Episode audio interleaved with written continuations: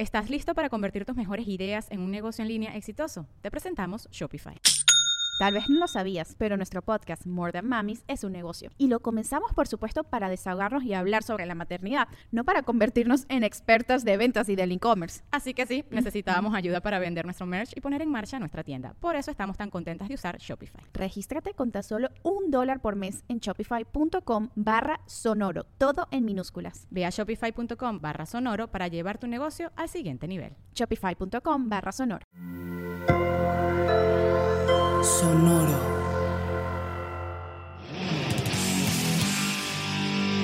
Fíjate que Nirvana, eh, yo le guardo un aprecio muy especial, güey, porque prácticamente fue como me metí en, en- en- en la música, güey. O sea, a los 12, A ver, 13 a ver, años. güey. cuéntame eso, güey. ¿Por qué? Lo que pasa es que a los 12, 13 años, pues uno está medio güey en este pedo, que estoy hablando del 95, 95, güey. Ya, o sea, ya llegué tarde, güey. Ya había muerto Kurt, me acuerdo. güey. Sí, sí. Y, y- y mi tío tenía ahí unos CDs, un tío que es hermano de mi papá, pero es el más chavo, tendría unos 20 años en aquella época, güey.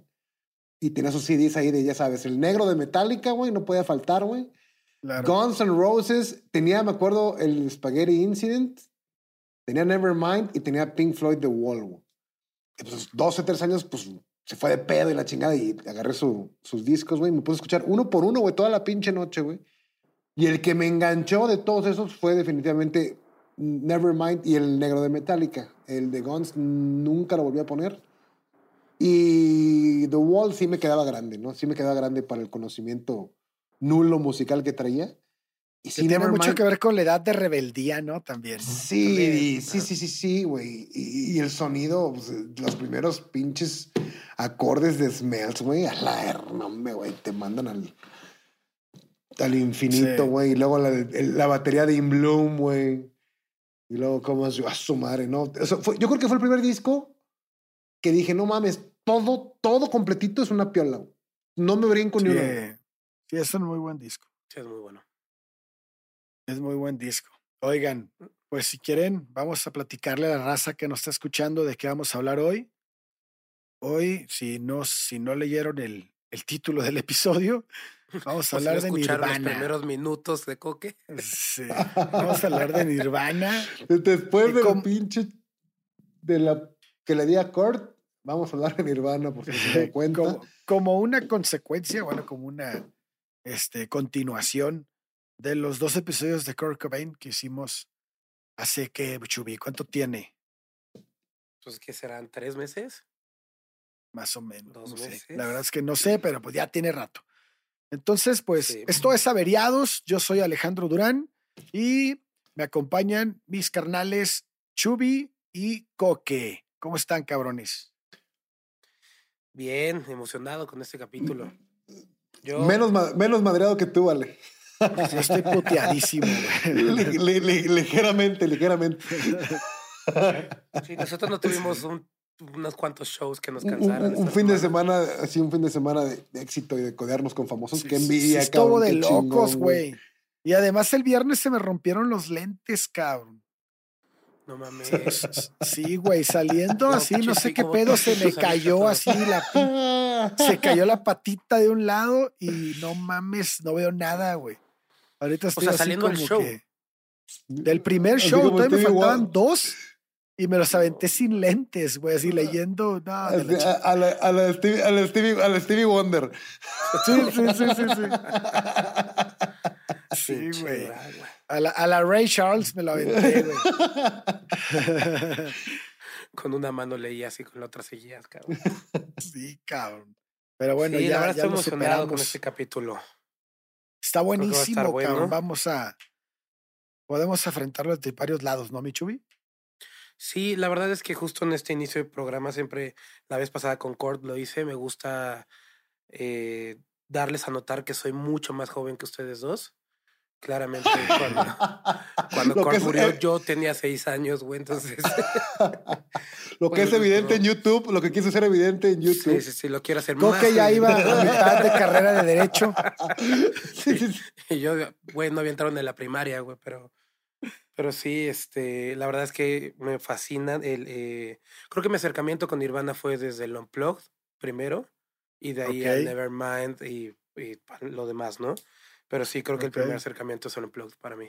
No, no estoy tan viejo, no fascina. estoy, no estoy tan viejo, fíjate. También mi primer acercamiento fue el Unplugged, sobre todo de Man Who Sold the World, que en ese momento no tiene la más mínima idea que era un pinche cover, pero Mm, es- es- esa, esa guitarra era fascinante y ya de ahí derivó todo lo demás.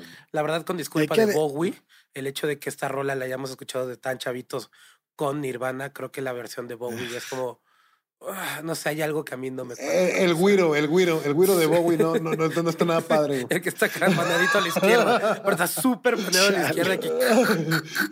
Sí, es como, no, güey. Bowie, no, no era, no era la onda del güiro, güey.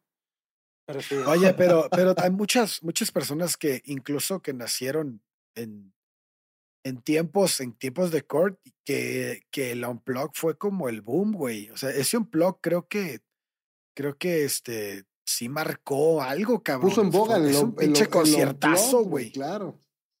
Sí, y aparte es, es- es algo totalmente disruptivo, güey. O sea, el hecho de que una banda que llevó al, a- al grunge, güey, a donde lo llevó, de repente salgan con guitarras acústicas a hacer lo que hicieron, es como, güey, por. O sea, ves hasta Dave Grohl como medio raro, como que todo el tiempo, güey, queriendo estar así en segunda, güey, pero no puede, güey. Como, Como con el Ah, freno de mano puesto, güey. Sí, güey, sí, sí, sí, sí, totalmente, güey. Pero, pero no mamen qué sonido lograron, güey, me encanta. Y justo lo que les iba a decir en el intro, creo que si no eres generación X, a todos nos tocó conocer a Nirvana después de que Kurt había muerto, güey. Sí, Solo sí, para la sí. generación X los conocieron desde antes y vaya cómo marcó a la generación, güey. Y también, y también que había muchos movimientos musicales cuando, cuando Kurt estaba iniciando, ¿no? O sea, había, estaba el rock, el glam, había, había varias cosas que estaban pegando fuerte y que muchas personas no se iban hacia el grunge por estar en este tipo de estilos, güey. O sea, yo me he topado mucha raza que, que simplemente no le gustaba el grunge o no, no lo atrajo. Y, y andaba metidos en el rock glam como tan, que tanto le gusta a Coque. No, Su género favorito. Puta, me encanta. Es el más sustancial, yo creo, con mayor trasfondo. Yo creo que por eso le gusta Nirvana, Guacoque, porque Nirvana marcó el punto final del grunge, digo, del glam, güey. Sí, fue como Sí, para sí, sí. punto y ya se acabó esta Para- madre, güey. Para la gente que una no fra- me acuerdo sabe, que escuché una frase en MTV. para la gente que no sabe, Coque odia el glam rock. Sí. De los ochentas, sobre todo de los ochentas. El de los setentas lo amo. El de los setentas, el glam rock de Bowie, de Roxy Music, de T-Rex, me fascina, cabrón. Pero ya el glam metal, vamos a llamarle, ese glam metal que, que se popularizó mucho en los ochentas, sí, güey, no, no, no, no, no. A De ver, hecho, no a la raza, ¿qué, ¿cómo qué grupos? Bon Jovi, Def Leppard. Lo que es, la verdad es que, mira, te voy a dar un poco de, de- de contexto, mi estimado Ale. Un poco A de ver, contexto. venga. ya venga, las bandas ya venga. sonaban igual a final de los 80. Ya Los no sabes coros, quién es. ¿no? Igualitos. igualitos, cabrón. Ya toda la raza se veía igual, toda la raza sonaba igual, toda la raza quería hacer la misma rola. O sea, ya era monótono. No sé, Poison, Rat, este, todas estas bandas ahí, incluso por ahí, Motley Skid Row. eh, eh, Skid Row. Ya todas sonaban igual, güey. Era imposible distinguirlas. Que, que Entonces, Nirvana en algún punto se llamó Skid Row, ¿eh? En, un, en una tocada. ¿Así? Sí, güey, sí, porque No Kurt Cobain no sabía que existía un grupo que se llamaba Skid Row. Güey, Nirvana tuvo como siete nombres antes de llamarse Sí, Nirvana. yo creo que más, cabrón. Pinche cada Sí, tocada trae un nombre Y aparte, distinto. güey, le- sí, le valía ver y no le avisaba a los demás, güey. De repente se, pre- se presentaban con un nombre, de repente el otro y ahora toca Bliss. ¿Quién es Bliss? Los otros dos pendejos. Somos nosotros, güey. Vente, cabrón. Vente, vamos a tocar, güey. Güey, güeyes desorganizados a la verga. Sí, no, No le valía verga la vida, güey. La neta, güey. A ver, cuéntanos, cuéntanos, Coque, ¿qué, exist qué había, güey? ¿Qué se movía en el mundo a estos, qué te gusta, tres, cuatro años antes de que el, de que el mundo conociera Nirvana, güey? ¿Qué había, güey? Fíjate que, bueno, retomando el tema, ahí estaba el glam, en su, glam metal en su máximo esplendor, güey. Sí. Pero en el underground había bandas generando un movimiento muy, muy chingón. güey. Ok. Ya Hemos hablado, por ejemplo, de Chris Cornell y de Soundgarden, de Sí. Green River, de luego Mother Love Bone, Mud Honey. Y entre esto, este, para, preparando, preparándome para este programa, encontré una lista de las bandas favoritas de Nirvana que se presume que la hizo Kurt porque este, pues la verdad es que me puse a hacer un, un estudio ahí grafológico de la, de, la, de, la, de la letra de Kurt en su nota suicida y en esta y en esta lista y al parecer sí coinciden los rasgos de los No. caracteres. Entonces, Ok. por eso yo con mi, todo mi expertise de grafoscopía de forense. de- de- de- Aquí de- de- en exclusiva en en exclusiva. El forense perito, coque. perito en grafoscopía. Gu- Googleé en Top 50 by Nirvana y es la letra de Kurt, se los aseguro. wow. a ver. Este, y tienen las influencias, tienen unas influencias Kurt opuestas. Por eso me dio mucha, mucha risa que no supiera que había una banda llamada Skid Row, porque te- estoy seguro que no lo tenían en el radar este tipo de bandas Kurt. Escuchaba, el número uno es Rob Power de The Stooges y de Iggy Pop, cabrón. Que Iggy Pop yo siempre he dicho que es un poquito infravalorado porque estaba medio locotrón el vato en el escenario, pero es un musicazo. Viene Surfer Rosa de los Pixies, viene Entertainment, eh, viene Daydream Nation eh, de Gang of Four, viene Daydream Nation de Sonic Youth, viene Rocks de Aerosmith, que es un clasicazo de los 70s, Green de R.E.M., Combat Rock de The Clash, Super Fuzz, Big Muff de Mudhoney, viene Dry de PJ Harvey, o sea, vienen un chingo de contemporáneos incluso a Kurt, este, que los cita como sus, artistas favoritos. Eh, y pues sí se ve una tendencia underground. Y lo que viene a hacer Kurt es pues, a darle popularidad y un éxito comercial encabronado a este tipo de, de música independiente, ¿no? Este, así te puedes encontrar también The Man Who Sold the World, que pues, es evidente su, su, el gusto por esta rola. Eh, ¿Qué más? Meet the Beatles, que es su disco favorito, que por cierto, Meet the Beatles, para mí es el peor disco de los Beatles, el segundo.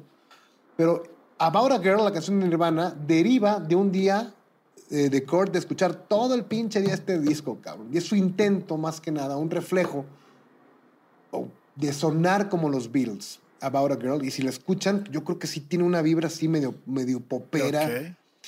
Y lo que comentaban hace rato, ¿no? De que el unplugged era increíble escuchar una banda que hace tanto ruido, tan distorsionada en un unplugged. Y yo creo que es ahí donde la raza se da cuenta de la genialidad de Kurt y de, su, de, la, de, de- de lo bueno que era escribiendo canciones y de las melodías de Nirvana escondidas en tanta distorsión, cabrón. Sí, desnudaron sí. a las letras, güey. Sí, chingón. exactamente, güey. Es, es el unplugged el que los ayudó a descifrar la melodía y, el ritmo tan pegajoso que podían tener las canciones de, de Nirvana. Y quit- quitarle, quitarle la distorsión al grupo fue como hacer una, unos rayos X, ¿no? A todo lo que estaban haciendo esos cabrones. Exactamente. Porque, porque todo mundo, todo mundo habla de las grandes melodías en los acordes, en, en- en la- en las guitarras de Kurt Cobain desde que empezaba, güey. Sí, sí. Mucha gente dice, no mames, es que era una guitarra que era, que la volteabas a ver, güey. O sea, el que estaba tocando decías, cabrón, qué buena, qué buena melodía, qué buen este riff, qué buen Sí. este, qué buen sonido traen. A pesar de ser las primeras tocadas, ya hay gente que dice, güey, sonaban distinto. Sí, sí, Kurt era muy bueno para escribir este, eh, riffs. Eh, de hecho, les mandé ahorita un, ahí un, un videito con los mejores riffs de Nirvana y se escuchan a lo mejor no tan complicados, pero ay, cabrón, digo, yo no soy guitarrista ni mucho menos, pero ay, cabrón, Sí, son sí, no- complejos. Sí, tiene lo, Sí. lo suyo. Pero, pero aún así, aún así, y Chubi, no sé tú qué opines, pero yo considero que la música menos complicada a veces es la más difícil de tocar, güey. sí, totalmente. O sea, totalmente. ¿sí?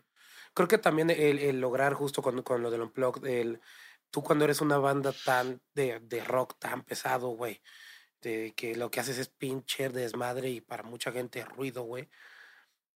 El hecho de que te sientes a tocar algo tan sencillo, güey, tocarlo en tiempo, güey, tocar, o sea, tan limpio es algo que se complica.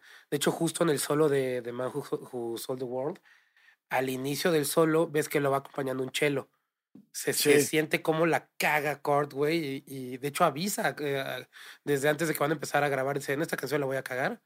Este, y, y yo creo que y él decía, sé perfectamente qué parte es donde la voy a cagar. Yo creo que se refería a esa parte. Inicia y, y ahí se le va, ¿no, güey? Pero, pero creo que el, el combinar toda esa, esa parte tan tranquila que mucha gente lo puede ver, güey, fácil, no es tan sencillo. ¿A cuánta, a cuánta gente que conoces no, to- no toca como primera canción Smell Like Teen Spirit? Y ninguna suena como sonaba Nirvana, güey.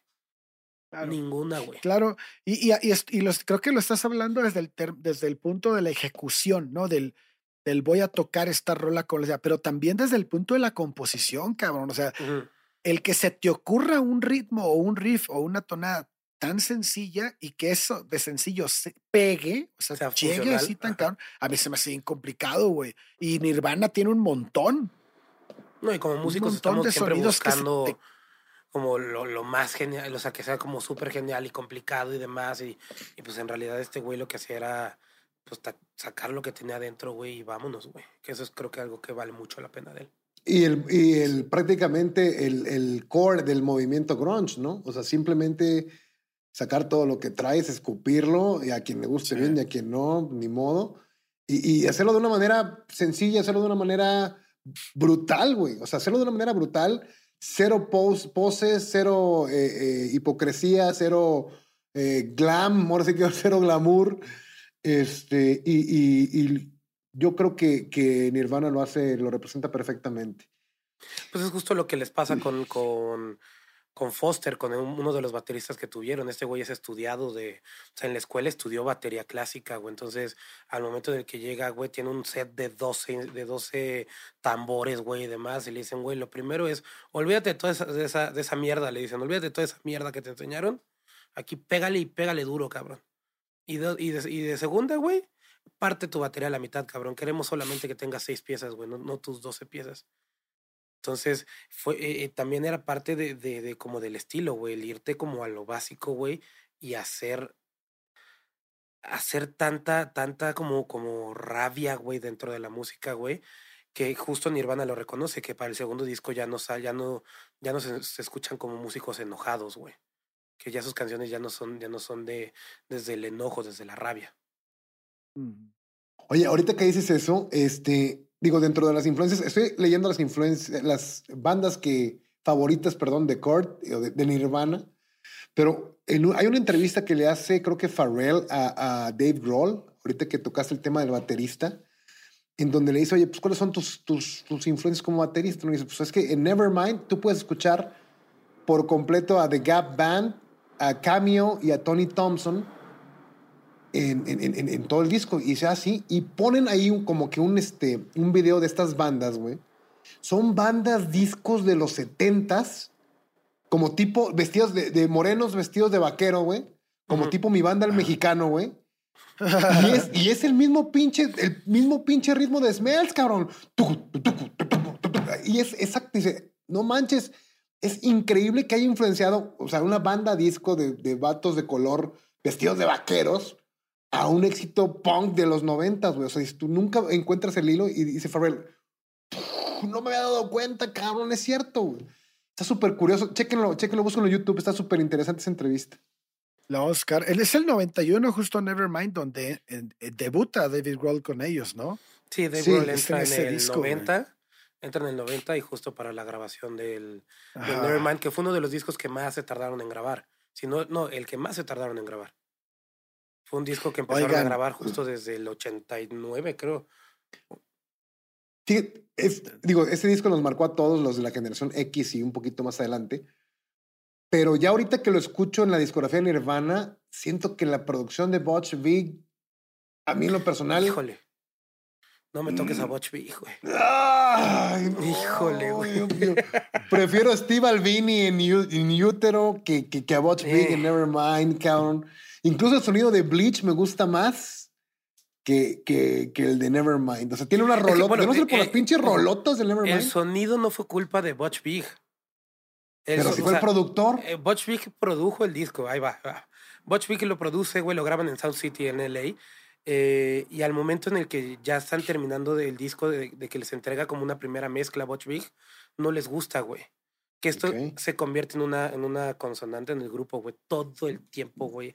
Era de no los culpo. No, No, no los estaban culpo. satisfechos. Entonces, güey, no les gustó la mezcla de Butch Vig y se fueron a buscar, a- a- o sea, le, le dijeron al güey este de a David Geffen, ya, un güey que trabajaba para David Geffen en DGC Records, que es donde sale el disco, le, le dijeron, güey, no queremos un, o sea, ingenieros de mezcla, danos una lista de ingenieros de mezcla.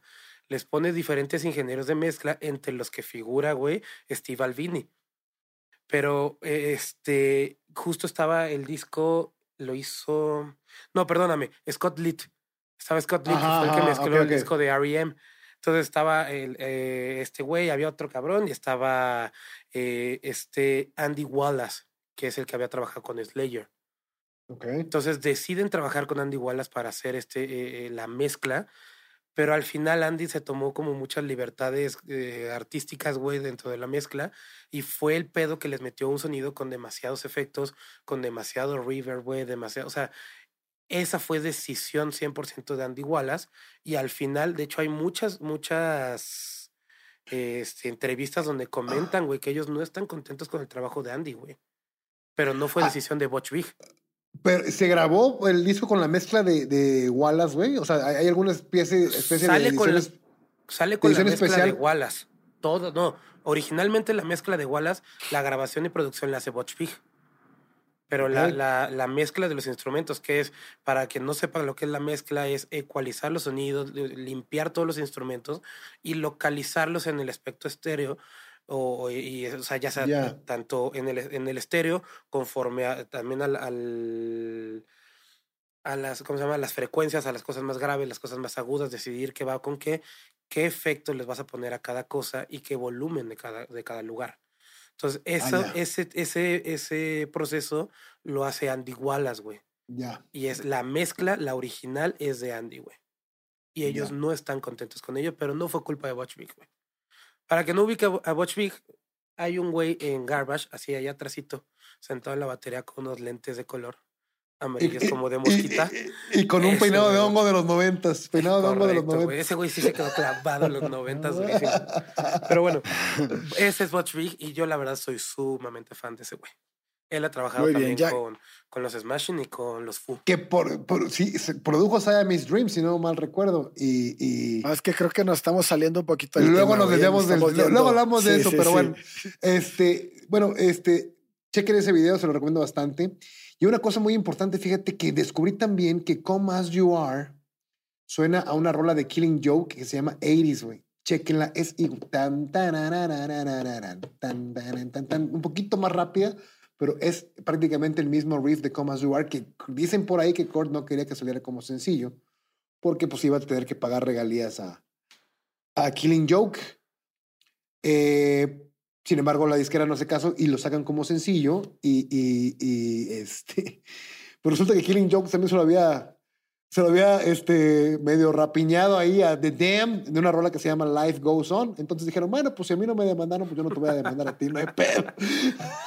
No se demanda a Me- nadie. me- me pare- sí, ladrón me que roba pareció- ladrón. Me pareció curiosa esa, esa anécdota. Pero bueno, retomando el tema de las influencias, me llama mucho la atención también que lo influencia Flavor Flav. O sea, entre sus gustos musicales se encuentra Flavor Flav y Public Enemy en esa lista que les comentaba.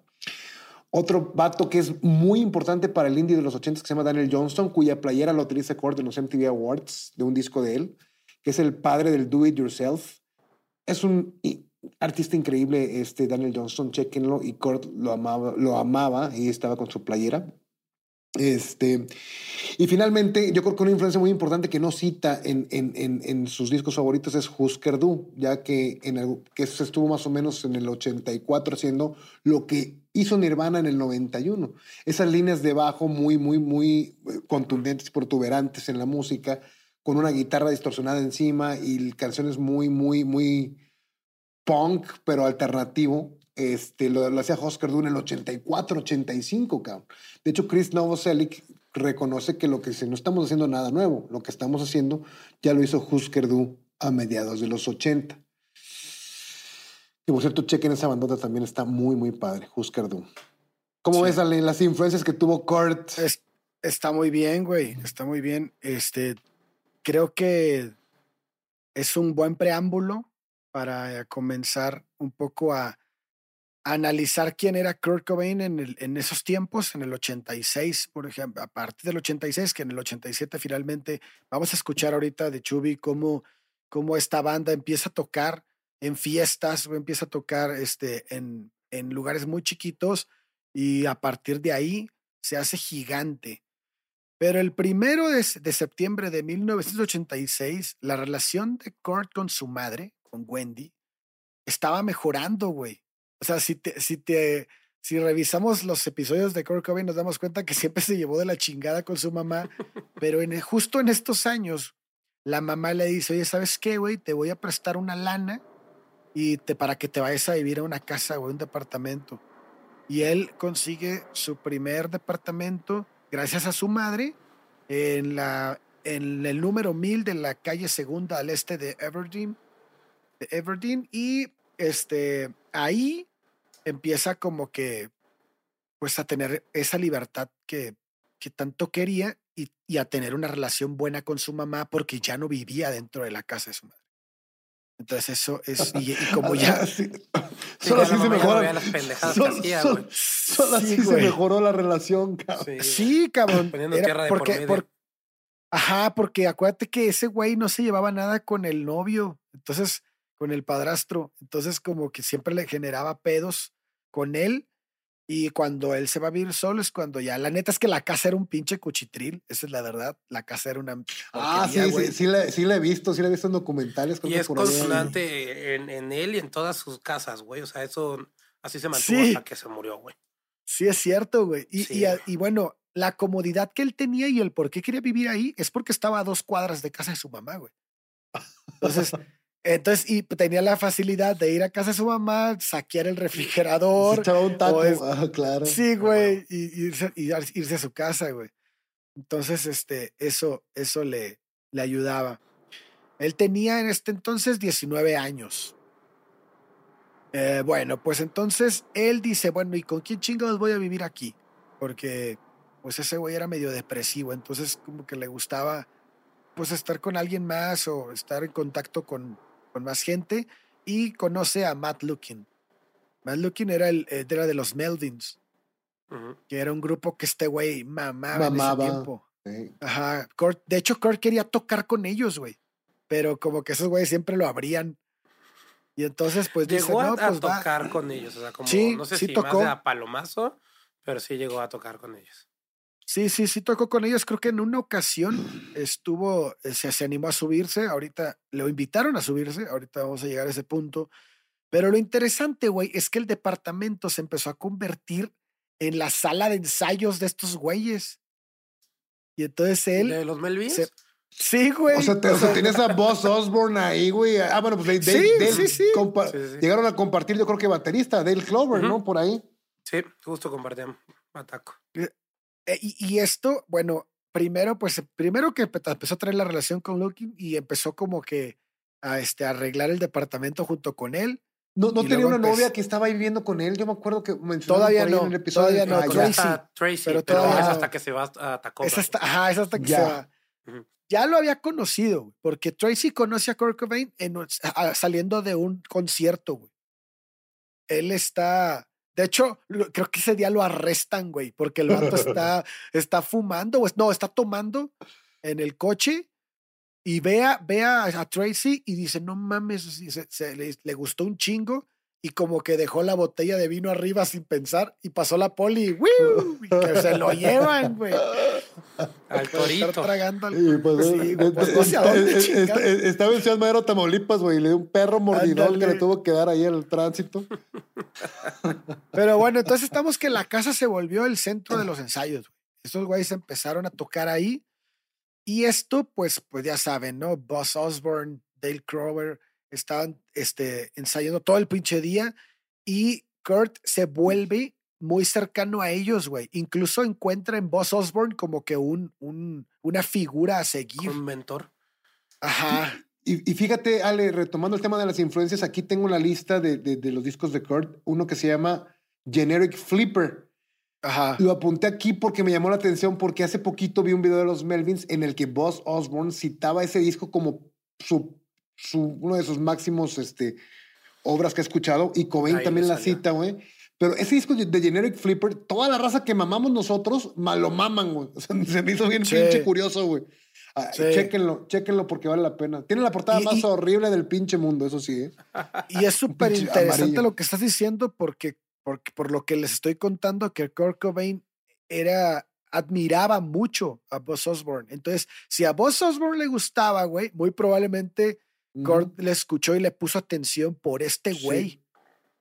Entonces, este, empezó, bueno, pues tenía que pagar el alquiler, ¿no? Porque la mamá nada más le dio para la primera mensualidad, güey. Para, el depósito. Sí, sí, güey. Entonces dijo, no mames, pues me tengo que poner a jalar, güey. y encuentra, encuentra empleo eh, como, como pues, personal de mantenimiento en, en una, como en, uno, en un como hotel, güey.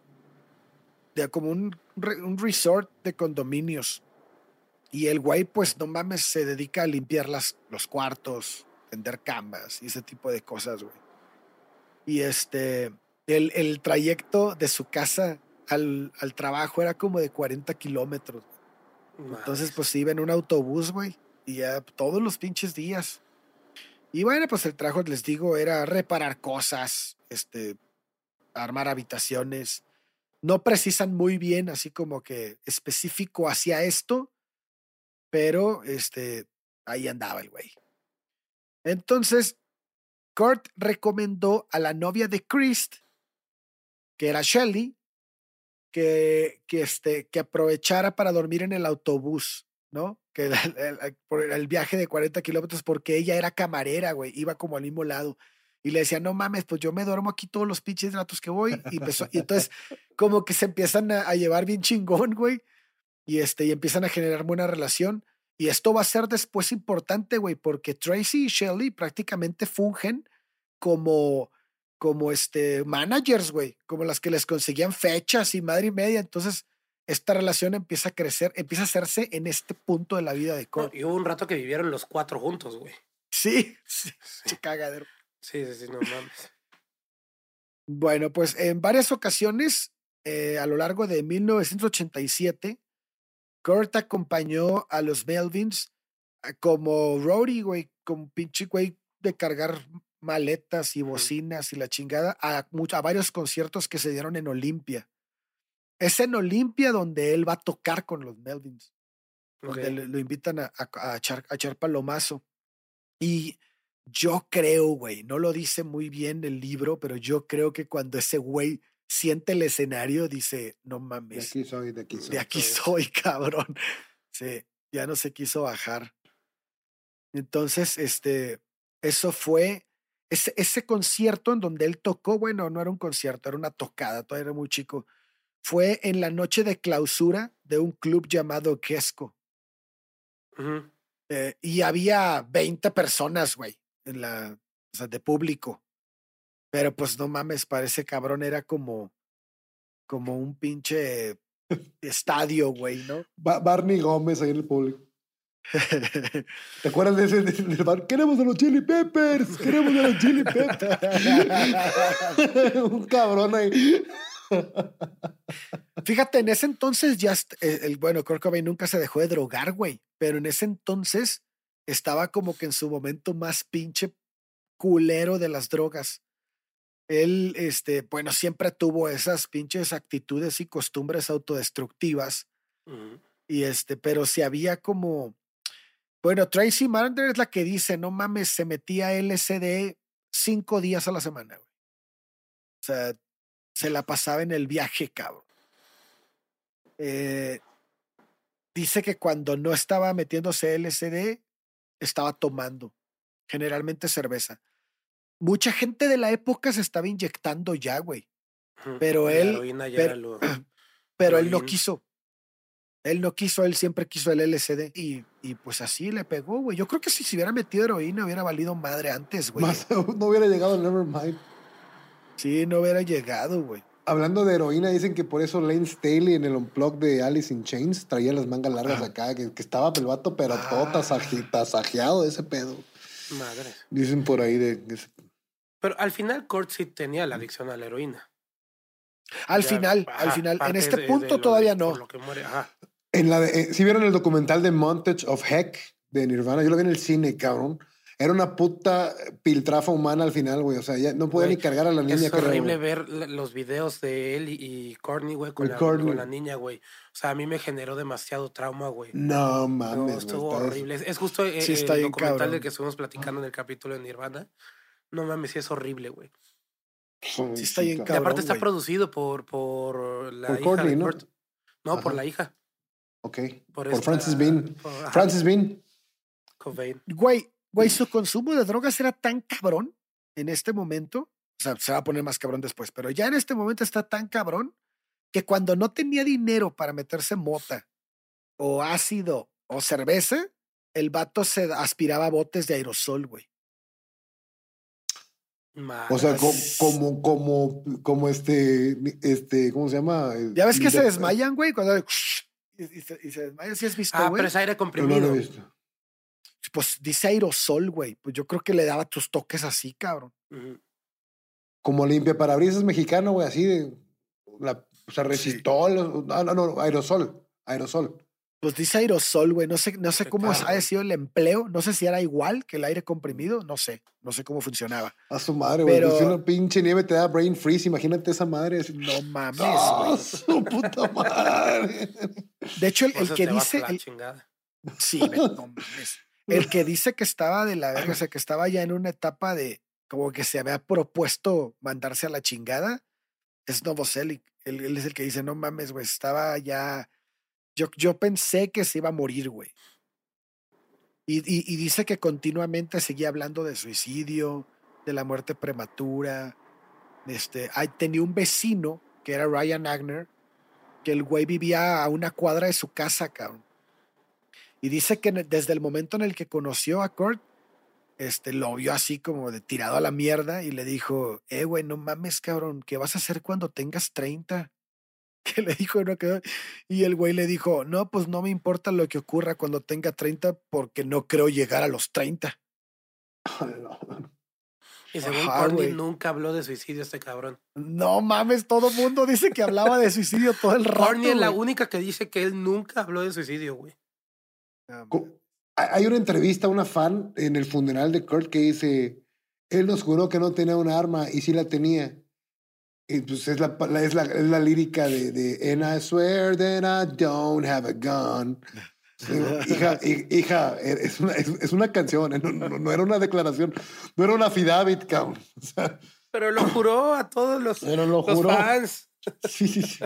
Y se hizo, se hizo bien amigo de Ryan, güey, del güey este que les digo que, que le preguntaba que qué pedo, porque el vato, en este momento, él, él deja de trabajar en el hotel y le dice, y le dice a Ryan, ¿qué pedo? Pues vamos a hacer algo, cabrón.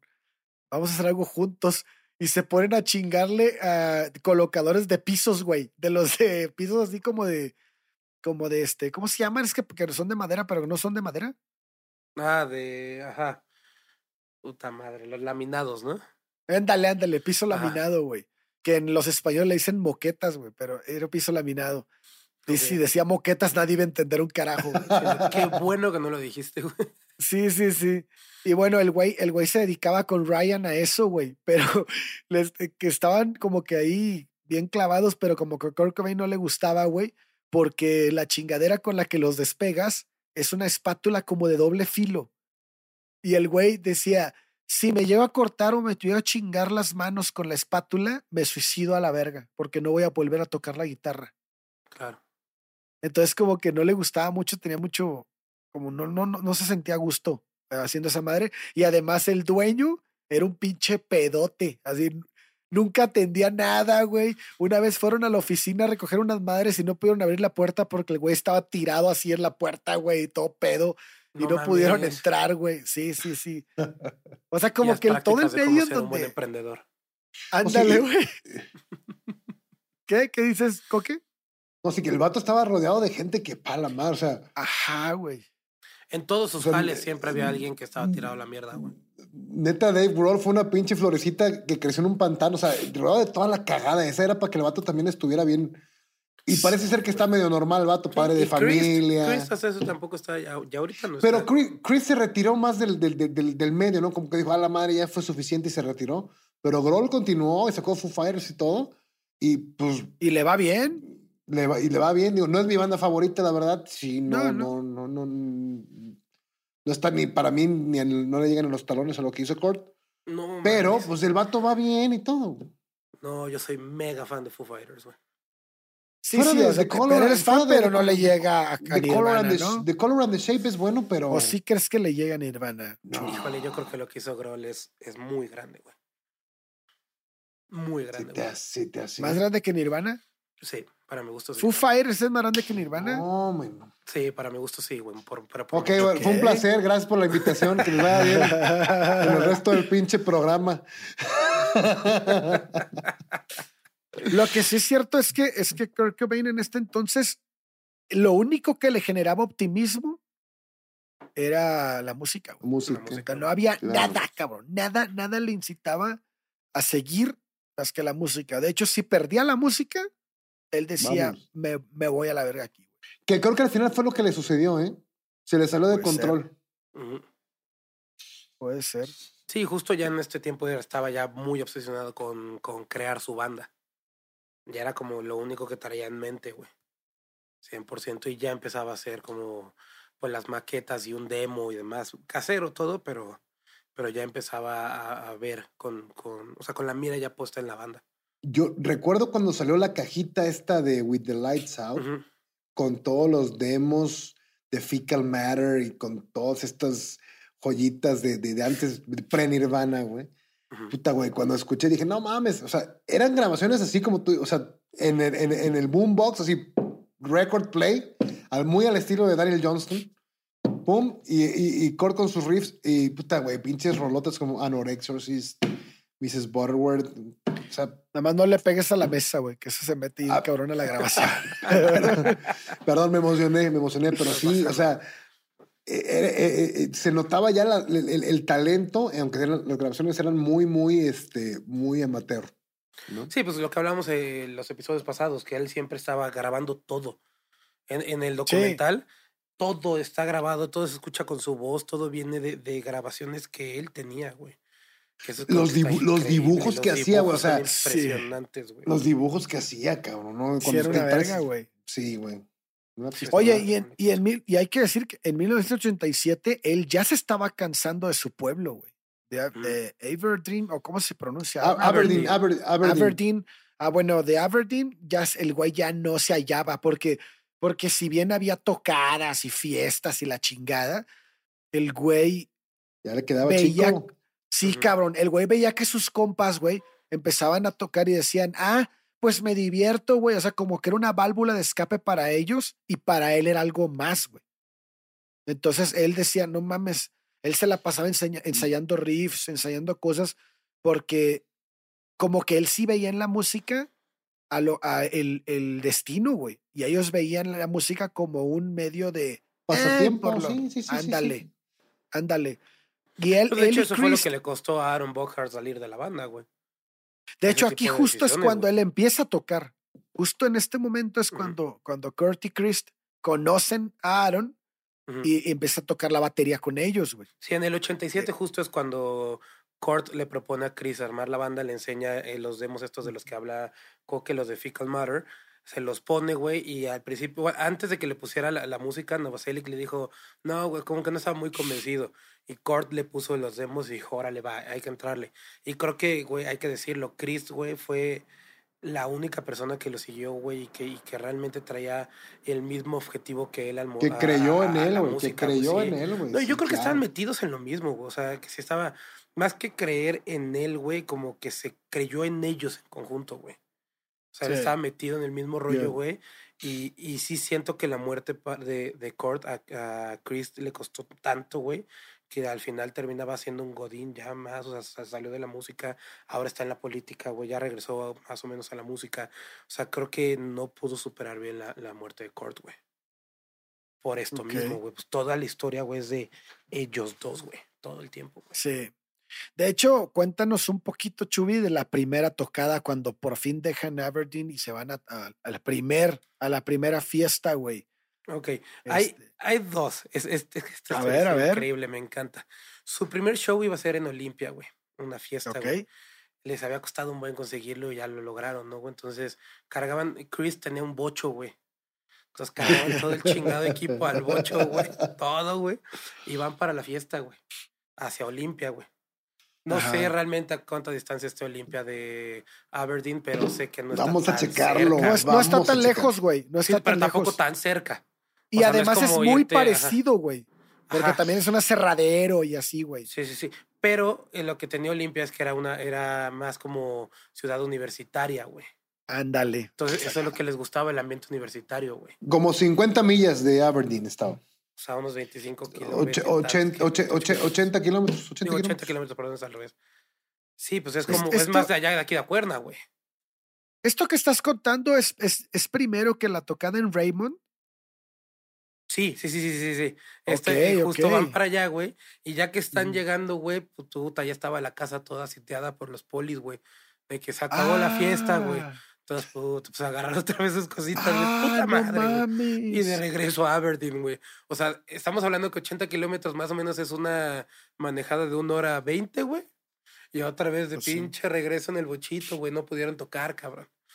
Y de ahí tuvieron su primer show en una fiesta en Raymond, güey. Aparte está bien culero viajar en un bochito. Yo tengo uno, güey. Y no mames, cuando acabo de morrillo que me iba de San Luis a Tampico en el bocho, parecía No que ibas en un, bim- en un bimotor, güey, así. Todo el rato, güey.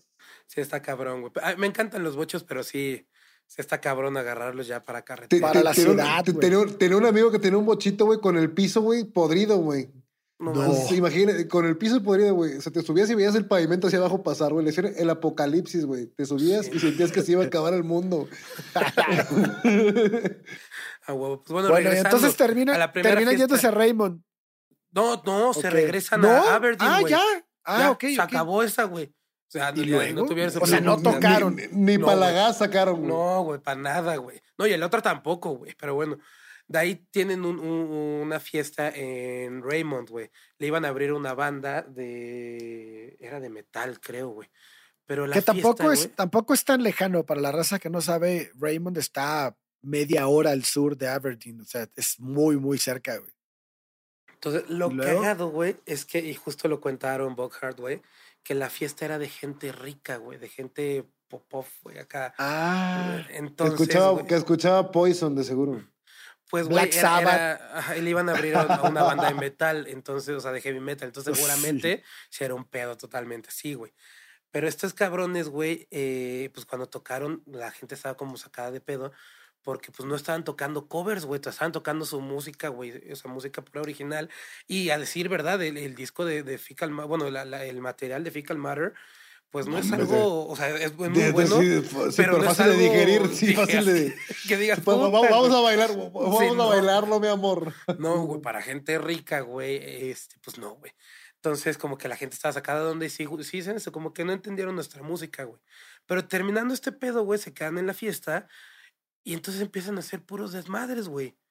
Chris Novoselic, güey, no sé por qué traía sangre de vampiro, güey, se embarra. de Ah, yo digo, sé, yo Sangre sé. falsa, güey. De, de- Yo sé por qué, güey. ¿Por qué, güey? El güey, el pinche Kurt Cobain se mete a, a la tocada, güey, y lo primero que va es a conectar cosas, ¿no? Este güey sí estaba bien clavado con el pedo de que no tiene que sonar bien. Y el otro güey se mete al baño a orinar cuando está una morra orinando en el baño, güey. El vato le vale madre y va y se mete y orina. Y el güey va bien drogado. Obvio. Y luego, y luego este, abre, abre la, la madre así del espejo del, del lavabo y se encuentra la sangre falsa, güey. No, man. Y entonces el güey se pega unos masking tapes en los pezones y se llena de sangre todo el pecho, güey. y sale, y sale a tocar así, güey, todo pinche, güey, todo pinche lleno de sangre, güey. Muy, muy, muy metalero, güey, el pedo, güey. Sí, Ese sí, pedo, güey. Eso era metal, cabrón. Es evo- evocar a, a- Ozzy Osbourne, güey, con la sangre, güey. Este. Oye, Claro, hace rato es- dijimos, hace rato dijimos que no tenía nombre la banda, güey. Chécate, estas son uno de los nombres que tuvo en ese entonces. Era Poo Poo Box, Designer Drugs, Whisker Biscuit, Spina Bifida, God, God Bomb, Egg Flow, eh, Pucarrea, Fucking Worms, Fish Food, Bad Wanna y, y Incompetent Fools. O sea, mal escrito. Así como te lo leí, güey. Así. También No tenían lo que. Throat, throat Oyster. Y Pen Cap madre. 2, güey, Window Pane, güey. Pen Cap Chew acabó haciendo una canción ahí de, de la cajita esta de. Muy, muy buena rola Pero también. iba a ser un nombre justo de, de, la banda, güey. Sí, pero te digo, este cabrón no les decía y de repente se presentaba como, como quería, güey. Entonces, bueno, en esta fiesta, güey, cu- cuenta Aaron, güey, que, que Chris se salía, güey, de una ventana, güey, y se echaba a Ajá. correr por afuera de la casa y se metía por la puerta principal y se volvió a salir y se volvió a meter y se volvió a salir y se volvió a meter, güey. Que Kurt estaba haciendo un desmadre, güey, en, en el comedor, güey, que se subió al comedor, güey. Que todos estaban haciendo un pinche cagadero, pero que la gente, los invitados, les tenía tanto miedo, güey, que se fueron, se escondieron a la cocina, güey. Entonces, toda la No sala y todo, todo, o sea, el living room y todo, güey, Era pa' ellos. Era para ellos, güey, para hacer su desmadre y todos los demás en la cocina escondidos, güey. Aaron dice, güey, es de las cosas más divertidas que he visto en toda mi vida, güey. Y, y dice, y dice Tracy que sí se escuchaba chingón, o sea, que sí tocaban bien. Que dice, no eran lo que son hoy, pero incluso tocaron rolas que después fue, formaron parte del repertorio de, de, este, de Kurt Cobain, güey. Sí, justo de, eh, Bleach, eh, las Ajá. cosas salen. Floyd the Barber está en, en- en el de los primeros demos y eran de las canciones que ya tocaban. Eran Floyd the Barber, Paper Cuts y Downer. Esas, esas canciones ya Ay, las tenían desde antes y terminaron en Bleach. Ya. Ok. Sí, Downer tiene, desde siempre la tocaron esa, güey. Y muchas de las Este- canciones que, de, de las otras que grabaron en, en ese EP, en el primer EP, que graban justo después de esto, es- terminan en el Incest Side. Incesticide. Ajá, sí, sí, Ajá. es lados B y demás, sí, sí, sí. Sí, ahí terminan esas. Es, Ah, ah, esa- Se aventaban el cover de Led Zeppelin de eh, Sí. Heartbreaker, creo. sí, de Heartbreaker. Tarán, tararararán. Uf. Lo tenían como De hecho- canciones como alternas, por si algo salía bien en el show o algo salía mal, tocar esa rola, güey. No era su set inicial, pero ahí la tenían. Sí, sí, sí. E- Ellos abren ese concierto con Downer. Ujú. Es con, es con la rola que abren y este eh, siempre dicen que es la que la que elegía eh, Kurt Cobain siempre para abrir, o la que le gustaba. Eh, para quien no se acuerde de la letra, decía algo así como que suministra lobotomías para salvar a las pequeñas familias. Esa era la pinche letra de la rola. Muy conveniente, una lobotomía en varios casos, güey.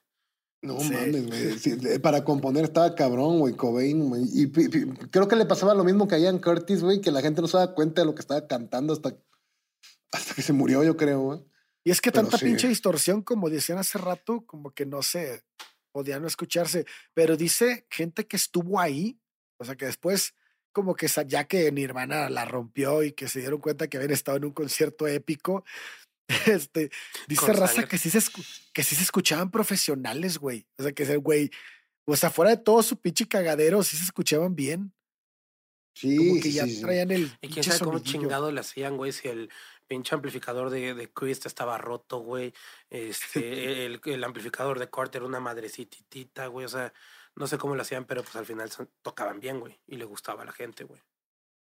Creo que eso le pasaba a Iggy Pop también, así como, como a Nirvana, güey. Sabes que Iggy Pop nunca hizo un unplug para demostrar que era un buen músico, pero su desmadre causaba, sí, causaba, le causaba miedo a la gente, güey. Pues el vato, ya sabes, se agarró. Hay, una portada de Iggy, güey, que es la mayor influencia en Cord ahí, según este, esta lista. Su disco favorito es Raw Power. Que está el vato así, entre dos gentes levantándolo, güey. Una con un pinche signo nazi, güey. El vato todo madreado así de la jeta, güey, así, así. No mames, no voy a comprar el pinche disco de este loco, güey. Pero si le pones atención, vale mucho la pena ahí su, su música. Y creo que a Nirvana ahí le pasaba más o menos lo mismo. Y el Unplug lo vino a, a clarificar, ¿no? Que sí eran vatos con talento, profesionales y, y con una melodía muy chingón. Bueno, dos meses después de la actuación en Raymond, este, Kurt Cobain va a realizar otro viaje. Y ese viaje ya es definitivo. Después de 20 años de estar Y no fueron los viajes de heroína. Ah, no, eso un, es viaje, un viaje más. no un, viaje, otros fí- viajes. un viaje físico. Sí, un viaje físico. No, no, no espiritual.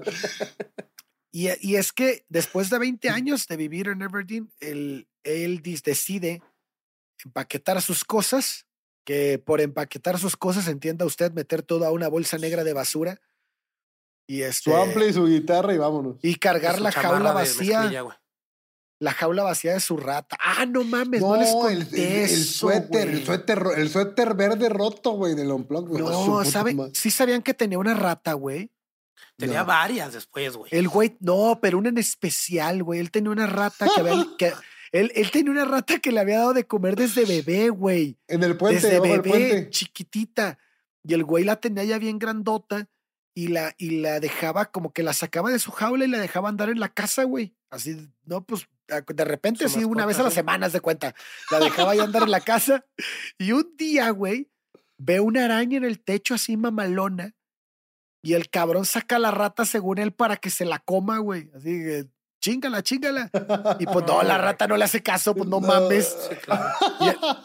Y el, güey quiere matar a la araña y pisa a la rata en la cabeza y la mata, güey. Y el güey, o sea, la deja así, toda así temblorosa, como que le, la deja así puteada. Y el güey la envuelve en unas pinches calzones sucios y la mata a tablazos, güey. Por- porque no quería que sufriera. Y como que eso, güey. eso lo Uno- manda a la verga, güey. Pero ¿por qué, es que- ¿por qué calzones sucios, güey? ¿por qué no? Ah, en pues es lo único que porque ese güey? tenía cabrón. calzones sucios el güey. Bolsas de ¿Qué te puedes esperar, güey? ¿Qué te puedes esperar? De puta madre. El güey, No además de que la mató, la asfixió entre sus pinches Pues sí, calzones flameados, pa- güey. pa- pa- ¿Para qué los ensucia más, güey? Se ve que no los lavaba el vato, güey, todavía los ensucia más, güey. Y, y la la de mata rata. putazos, güey. Güey, yo creo que eso debe putazos. ser difícil, güey. O sea, si era su mascota, güey. Estamos hablando que tenía menos de 20 años, güey. Porque toda la historia que estamos contando, que ya se mudes en el 87, tenía 20 años, güey. Sí, Entonces güey. estaba más morro, güey. Si era su mascota, güey, ya de, de hombre independiente, Si, güey. si tú tenías un pollito de mascota, güey, que Corno tuviera una rata, güey. pues, Güey, Y el güey, el güey le lloró como una hora, güey. Le lloró así como una hora sin parar. Seguro le hizo una canción, güey. Return of the. Rat. Hay una que se llama Return of the Rat, güey. Bueno, tan- fue tan importante la Ahí pinche está. rata, güey, para él, güey, que les digo, mete toda su ropa a una bolsa negra de basura, mete sus, sus, sus pinche carpetita de discos o lo que tenía, y la jaula de la rata que vivía ahí, la, la que ya murió, güey, se la lleva. Y eso lo trepa al coche de Tracy y se van, güey. Es cuando se van a Se Tacoma van. a vivir. Se van a Olimpia. Ah, ok. se, van, Ajá. se van a Olimpia a vivir y ahí es donde Tracy, pues yo creo que ahí sí le debemos a Tracy que exista Kurt Cobain, güey. Totalmente, güey. No mames, porque ella trabajaba, ella hacía todo, güey, y ese güey se la pasaba en el cuarto así componiendo, güey. De noche era Las- dormir y de día Ajá. aprovechaba que la casa estaba vacía, güey, para componer canciones, para escribir, para dibujar, güey, estar grabando cosas, güey. Era, era su momento en la casa, güey. Así pues, Otra vez a dormir. Quisiera aclarar que Return of the Rat es un cover de Wipers, no es una Ah, canción original de- Nirvana. Pero le Pero- escogió por su rata. Pero no Yo se la dedicó a la rata, entonces no la escribió a él. No, Puta madre. no. Ahí justo en esa casa, güey, es cuando, cuando ya viven de repente con Chris y con la novia de Chris, güey. Viven juntos. Esto güey, fue porque- en el 114 de la calle Per. Ajá, ellos viven juntos Ajá. porque Chris y, y la novia Shelly se llama, ¿no? Este, Sí, vivían, eh, vivían lejos de su trabajo, güey, les quedaba más cerca la casa de Kurt, güey. Entonces quedaban ahí entre semana, güey, y lo- los fines de semana se iban a su casa. Entonces de repente estaban todos ellos, güey, tenían aparte gatos, güey. Tenían Tenían un chingo de animales, güey. un chingo de animales y entre ellos mencionan a ratas mascota, güey. Sí, Ratas mascotas. sí, sí, sí. Ajá. Sí, Eran- como eran que se le quedó la chingada animales. costumbre, güey. y güey, dicen que sí era un pinche cagadero la casa, güey. Y No que apestaba a orín de rata, güey. Bácala, güey. Pues No. seguía haciendo la música lo que a él lo, se- lo hacía sentirse más, más este, vivo, ¿no? Y fue a mediados de 1987 cuando el grupo ya se estaba consolidando. Eh, aún no le habían dado nombre definitivo, güey. Estos güeyes no sé qué pedo. Y, y, pues se había llamado de todas formas. Aquí es donde dices que está el Trout Oyster. ah, También, también se habían llamado Ted, Ed y Fred. A Ted Eddie Fred. Pero esa Ajá. es por. Ya que grabaron el demo, güey, el ingeniero que les grabó, güey, les dijo que por qué no se ponían así. Que ese era el apodo que un güey le ponía a él, el ingeniero. Ah, pues a mí me salió que era en alusión al novio de la madre de Greg Ockenson. Yo, Yo, creo que es ese güey. Yo creo que es ese güey, ¿no? Se me Pues hace. debe ser, güey. El ingeniero, ahorita te digo quién es. eh, es este. Ay, puta madre, perdóname, güey. Sí, Jack porque es el, es, es el de la radioemisora Caos. No, Jack Endino, Ah. güey, es el ingeniero de, de- y, fundador de Reciprocal Recording. Ah, Este, ok. Y cuando contrataron tiempo, que nos estamos adelantando un poquito, pero cuando contratan tiempo, güey, de, de estudio, güey, iba a llegar otro güey, otro ingeniero, güey, pero al final, como sabían que estaba tocando Dale Crover con ellos, güey, eh, cayó Jack Endino, güey, que era el ingeniero como el principal, güey, y fundador del estudio, güey. Entonces, Jack les ayuda a grabar todo, güey, como que les produce el EP, bueno, el demo, y de ahí fue que, que Jack los presenta, de hecho, con Jonathan Poneman. Ok. Entonces. Jack es muy importante y justo él es el que les dice que por qué no le ponen Ted Ed Fred. Fred, perdón. Ted Ed Fred. Dead Threat, sí. Ujú. Pues, eh, pues ahí está, fue, fue a principios del 87 cuando tocaron en un par de fiestas y en abril llegan a actuar en la emisora de radio universitario Caos eh, de Olimpia. Y aquí cuéntanos, Chuy, porque de aquí en adelante esta madre ya empieza a agarrar forma, porque después de esta grabación es Tracy y Shelley la que difunden este, todo, todo lo que se graba aquí, ¿no? Sí, de hecho, bueno, la grabación es, es como dices, de la estación Caos, que les digo grabación porque justo la estación es la, la- la estación del- de radio de la colegial estatal de Evergreen, que es ahora donde están. Ya no están en Ok. Aberdeen, ahora están en Evergreen. Entonces, eh, fue en el abril del 87 y esta grabación, este, este show fue grabado y transmitido, güey. De hecho, lo pueden encontrar en YouTube si lo buscan. Hay como un güey que tiene como 600 vistas el video, o sea, y tres comentarios de "Ah, escena de la mierda. Porque sí, la verdad es que sí, la, la calidad es, es horrible. Pero ahí pueden escuchar lo que realmente fue la primera grabación de Nirvana, que no era Nirvana todavía, pero, pero sí ahí están. Ahora, hay, hay, hay un punto, güey. Para este entonces ya no está Aaron con ellos, güey. Ok. Porque, o bueno, está, pero no está, güey. ¿Qué pasa? Se mudan a Olimpia, Christy Court. Entonces, eh, pues este Aaron Buckhart ya no podía estar. O sea, iba, güey, de repente, güey, no, que la chingada, güey. En una de estas, güey, lo, lo detienen, güey, le quitan la licencia al güey. Entonces ya no podía manejar los fines de semana para ir a manejar, güey, para allá, güey, tampoco, güey. Entonces, como que empieza a ser complicado, güey. Y este, y ya no está, ya no están ensayando con él. Y de ahí es que empiezan a tocar con, con Dale, con Dale Crover, güey, de los Melvins. Es justo porque que, que ese güey se encontraba ahí en Olimpia, güey. Entonces es que se ponen a tocar con él. Y ya es la grabación del primer EP es con, con, con Dale, güey. Que es justo lo que les contaba de, del, del primer EP, del primer demo. Al- algo que es bien interesante es que a Kurt no le interesaba cobrar, güey, por las tocadas. Hay mucha, a él, él dice, pues no mames, ya tenemos a nuestras morras para tener dinero. Este, las, entre, si no cobramos, tenemos acceso a más tocadas Claro. y, y por lo tanto hacemos más callo, güey. Que no está tan errada la idea, güey. Sí, sí tenía razón. Más que, por eso les digo que sin Tracy, sin Shelly, no hubiéramos tenido Nirvana, güey. Sí, pero Claro. también, también hay un punto que, que quisiera, o sea, sí era un de la verga, güey, Kurt con ese sentido, güey, pero, o sea, con la chamba y todo el pedo, pero para el primer EP, güey, que, que- que grabaron en Reciprocal, él se puso a trabajar, güey, de conserje, era, Ah. bueno, de un janitor o no sé qué, güey, y se tenía que ir con dos güeyes, güey, que estos güeyes, de lo, o sea, lo trataban de la chingada, lo boleaban y demás, pero dice que lo único que les aprendió a estos güeyes es, es como eh, aprender, a, o sea, aprendió a, dro- a robar droga, güey. Estos güeyes le enseñaron a cómo robar droga de farmacias y demás, güey. Entonces es lo único bueno que aprendió de ellos.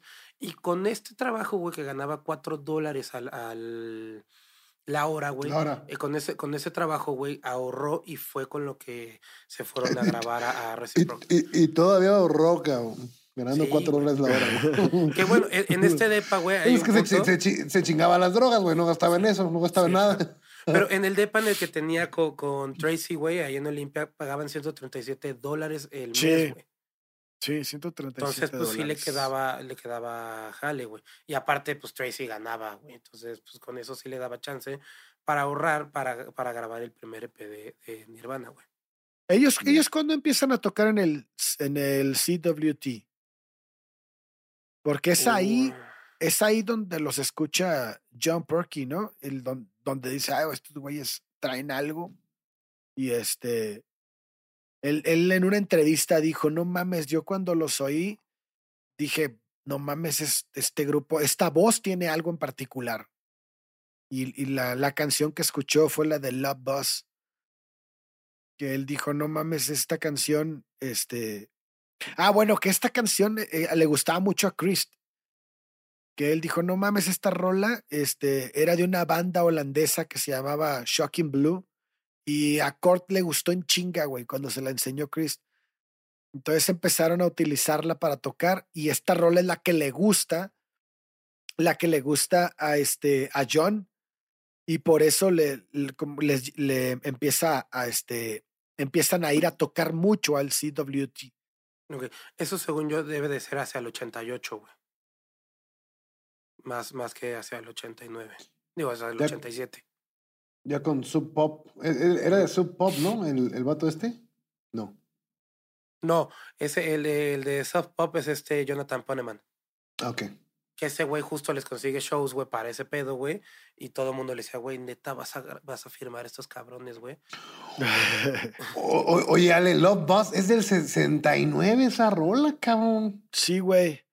Tan, tan, no, si trae una. No, si sí, te suena muy. No, no pensé que fuera de esa época. Acid rock, psychedelic rock. Mira. Yo pensé que era, pensé que era original, fíjate, de Nirvana. Roy Van Leeuwen. Shocking Blue. Ya, ya aprendí algo. Sí, pero es una muy buena rola, la verdad. La línea de abajo está, pues, sí, yo creo que por eso le gustaba a Chris también. pues sí, güey. Ese güey le mamaba sí, güey. así. E, era es, bueno, güey, Chris, güey. Sí, sí, pues sí. yo, siento que al principio, si escuchas Nirvana, lo primero que a mí me llamaba la atención eran las líneas de bajo, güey. Bajo, las líneas de bajo. Sí, güey. Si, si, eso era lo que te llamaba la atención, escucha Husker Du, güey. Este Greg Norton, maestro para esas líneas de bajo, güey, te lo juro. A mí me maman las líneas de bajo. A mí me mama, güey, cómo toca el Chris, güey, con la pinche, pinche bajo en las rodillas y el vato midiendo como tres metros, güey. O sea, es muy cagado, güey. sí, cabrón, con, los, con los pinches brazos de Abraham Lincoln, güey. Bueno, entonces, justo en este año, en el 88, es cuando, cuando graban el demo, güey, que es en el que se tuvo que, que, que ahorrar Kurt, güey. Se van a un estudio que él decide que sea este estudio, güey, y esto le va a interesar a Coque, güey. Se van a Reciprocal Recording, güey que era un estudio, como les comentaba, que era de Jack Endino.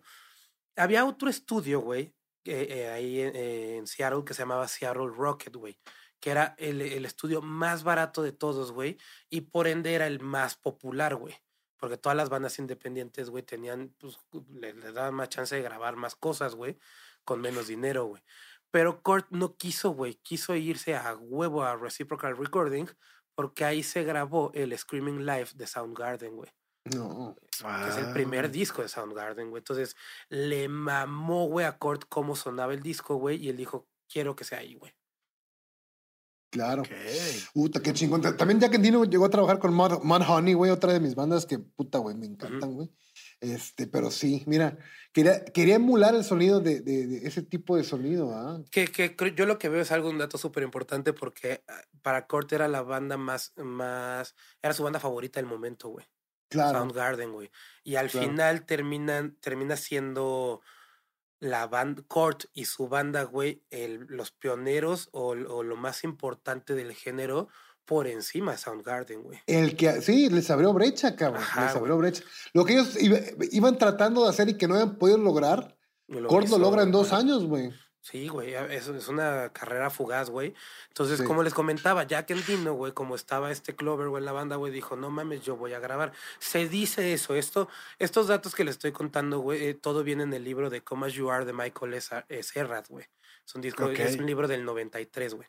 Entonces, se especula que este güey fue a bajó él a grabar, güey, y no mandó a los otros ingenieros porque estaba Clover, güey. Entonces, es, pues, güey, graban Se Desmadre, él mezcla, güey, en seis horas hacen, graban diez canciones y mezclan esas diez canciones, güey. Wow. Entre que, güey, Chris termina de hacer sus líneas, salió y se drogó como la chingada, güey. Gord estaba clavado con el pedo, güey. O sea, es un Gord andaba buscando su rata, güey. una rata, güey, que le la manteca, Entonces, todo el desmadre, aún así, en 10 en, en 6 horas logran grabar 10 canciones, güey, y mandar y mezclarlas, güey. Jack Endino, güey, lo que hace es, él empieza a hacer sus copias como su versión, o sea, como una remezcla, y se le empieza a dar como a ciertos productores. Y llega con Jonathan Poneman y le dice, güey, tienes que escuchar la voz de este cabrón, güey. No, que todo está chingón. Toda la energía y todo, güey. Pero la voz de este cabrón tiene una potencia, güey. Y justo Jonathan es lo que dice, güey, que al escucharlos, güey, que escuchó algo que no había escuchado en otras bandas, güey, que era, que era justo esto, que era tanta potencia cruda, güey, que dijo, güey, tengo que trabajar con ellos, güey. Y de ahí es de que les empieza a, o sea, él se pone a buscarles chingo de shows y demás, empieza a llevar a otros productores, a, a IRs y demás, güey, y todo mundo le, le criticaba, güey, a Jonathan, güey, ¿por qué vas a firmarlos con Sub Pop, güey? ¿Estás seguro, güey, que quieres hacer esto, güey? Y, y, pues, güey, al final, pues los termina firmando, güey. Y es como consiguen su primer, su primer sello discográfico, güey, con su primer contrato, el cual sí tenemos el monto, güey, tenemos copia del contrato, güey. El contrato está Ah. Cagadísimo, güey. Pás- pásame la firma para hacer el análisis grafoscópico, güey, por favor. Güey, lo más cagado es que es un machote así de que tiene en todos lados, güey, con Tipo, rayitas. claro. Escrito a mano, güey. O sea, rellénale aquí, güey. Sí. O sea, como de. de Además, puro estilo gringo, güey. Sí, Ajá, sí. ¿Qué pasa? Tenían el contrato por el primer año por 600 dólares. Vamos a- 600 dólares. 600 dólares. Vamos a ponernos otra vez en contexto, güey. Ellos pagaban al mes 137 dólares, güey. Entonces, nada más ahí para que tengan como un estimado, güey. O sea, tampoco es que, que les dieran. Los Como quiera sigue siendo poquito, ¿no? Cuatro meses de renta, güey. Nada, güey. Es nada, güey. Pero, güey, tenemos otros que les han dado 5 dólares. Entonces, bueno, ya va un poquito más de gane. O tenemos a Bibi King que se metía 100 dólares por noche. Por noche, güey, Sí. exacto, güey. Y eran dólares que valían y- más y a la tocaba, fecha. Sí, y- y tocaba 360 días del año, güey. sí, exacto. Aparte, Entonces, bueno, ¿qué pasa? El contrato era, era, tenía una cláusula que se podía extender a dos años más, siendo que el primer año, el, el primer año era por los 600 dólares y tenían que ellos grabar un disco. El segundo año se comprometían a otro disco, pero este ahora, este año era por 12 mil dólares, güey. Y el tercer año era por 24 mil dólares, güey. Obviamente, güey, la, la gente de, de Soft Pop, güey, lo que quisieron es cubrirse, güey. O sea, ahí está, güey, tú grabas, tú me entregas tu disco, y la chingada, yo te doy 600 dólares y ya. Si es un putazo, güey, yo aquí ya te tengo. Y si no es un putazo, pues te mando a la chingada, güey. claro. Entonces, pues ellos estaban protegidos por ese lado, güey. Pero pues al final ya, este, creo que eso lo vamos a tener que dejar para el siguiente episodio. Sí. que sí, fue lo que pasó para el segundo disco del, del- del segundo año del contrato de Soft Pop y cómo es que le va a Bleach, que es el bien. primer disco que graban para Soft Pop. Ya como Nirvana. Ya, como Ya no Nirvana, como, ya no como Fecal Matter, ya no como Fred, No, Eddie, sale Ted. como Nirvana. Ya, por Sí, fin. Bleach sale como Nirvana. Te decidió por Muy un pinche nombre, Kurt. Muy bien, Chubi, pues ¿qué te parece si nos vas despidiendo? Pues muy bien, eh, creo que, no sé si Coque quieras agregar algo para despedirnos, algo que te haya dejado el episodio. No, pues la verdad es que es datos muy interesantes, como le comenté ahí. No sabía que Love Buzz, una canción tan famosa para mí de Nirvana, era cover de una banda holandesa de los 60, güey. Está súper bizarro eso, güey. Sí, güey. Este, sí, güey. Y también las, las patoaventuras de Kurt y su rata, güey. No mames, güey. No mames. Sí, está bien Sí. triste, güey. Es, es- es- es que es tan triste que da risa, güey. Es triste, O sea, es- es tragicomedia, güey. es- es- Sí, güey. Sí, Es que sí, lo que es empieza mal va a terminar risa, mal, güey. Si empiezas adoptando una rata, güey, como mascota, cabrón, pues eventualmente va a acabar mal, güey. So, y aparte te preocupas, vas- lloras, le lloras una hora a una rata que mataste sin querer, güey. Yo le hubiera llorado más que una hora, pero bueno.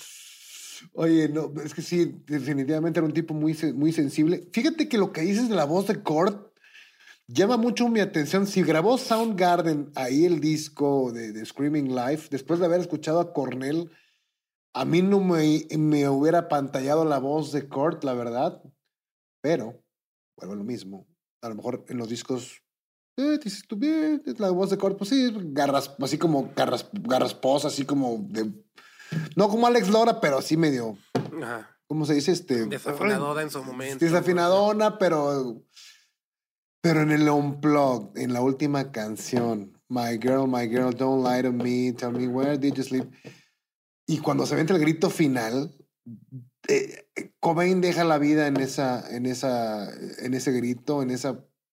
No, no, no, la voz que sale de, de, de, de él es increíble, llena de sentimiento, llena de emoción, llena de, de entrega, cabrón. O sea, neta, esa parte final del Unplug, Dios mío, ahí es donde yo digo, ah, entiendo qué fue lo que llegó a escuchar este cuate que, que mencionas, como este...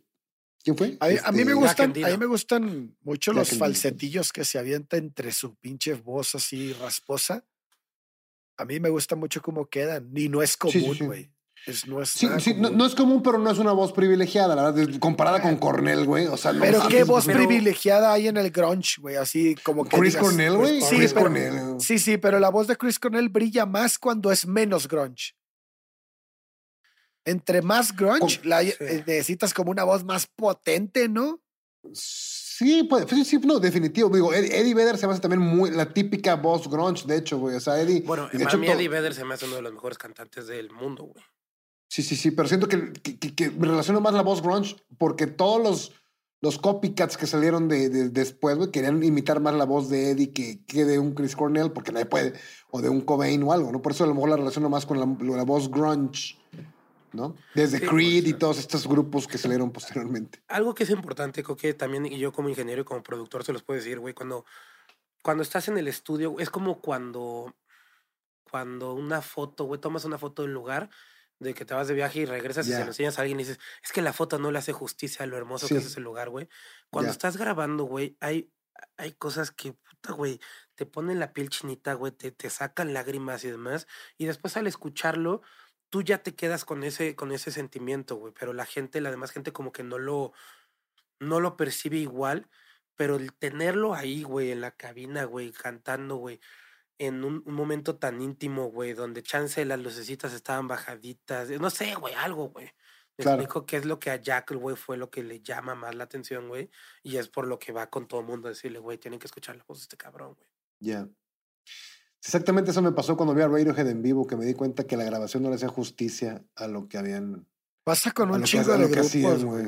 Sí, güey. Sí, y hay muchos otros que puta, güey, la grabación les hizo justicia de más, A, a, Milli Vanilli. hay muchos, era una lista muy extensa. Güey. Tus redes, por favor, Coque. Enrique Olvera Coque en Instagram, por favor, síganme y háganme pláticas sobre música con mucho gusto. Podemos debatir lo que quieran, comentar lo que quieran. Estoy más que abierto. Perfecto. Muy buen Durán. No, pues yo soy corsario.ereje en TikTok y en Instagram. Me reservo mi, mi derecho de a, opinar sobre este episodio hasta que hagamos la segunda parte. Creo que lo que dijo Coque, me, me puedo suscribir a eso y pues no les quito más el rato. no les quito más mi tiempo. sí, sí, sí. Perfecto, pues muy bien. Y bueno, yo soy, yo soy Chubi. Eh, saben que me encuentran en guion bajo XUBBY. Y la recomendación de esta semana, no sé si conociste a este güey, voy a recomendarles a un güey que estudió enfermata. A ver. nosotros. Eh, a Chia Casanova, güey. No sé si lo conociste, güey. Creo que yo no tuve el gusto, güey. Puta, güey. Es un, es un cantante, güey.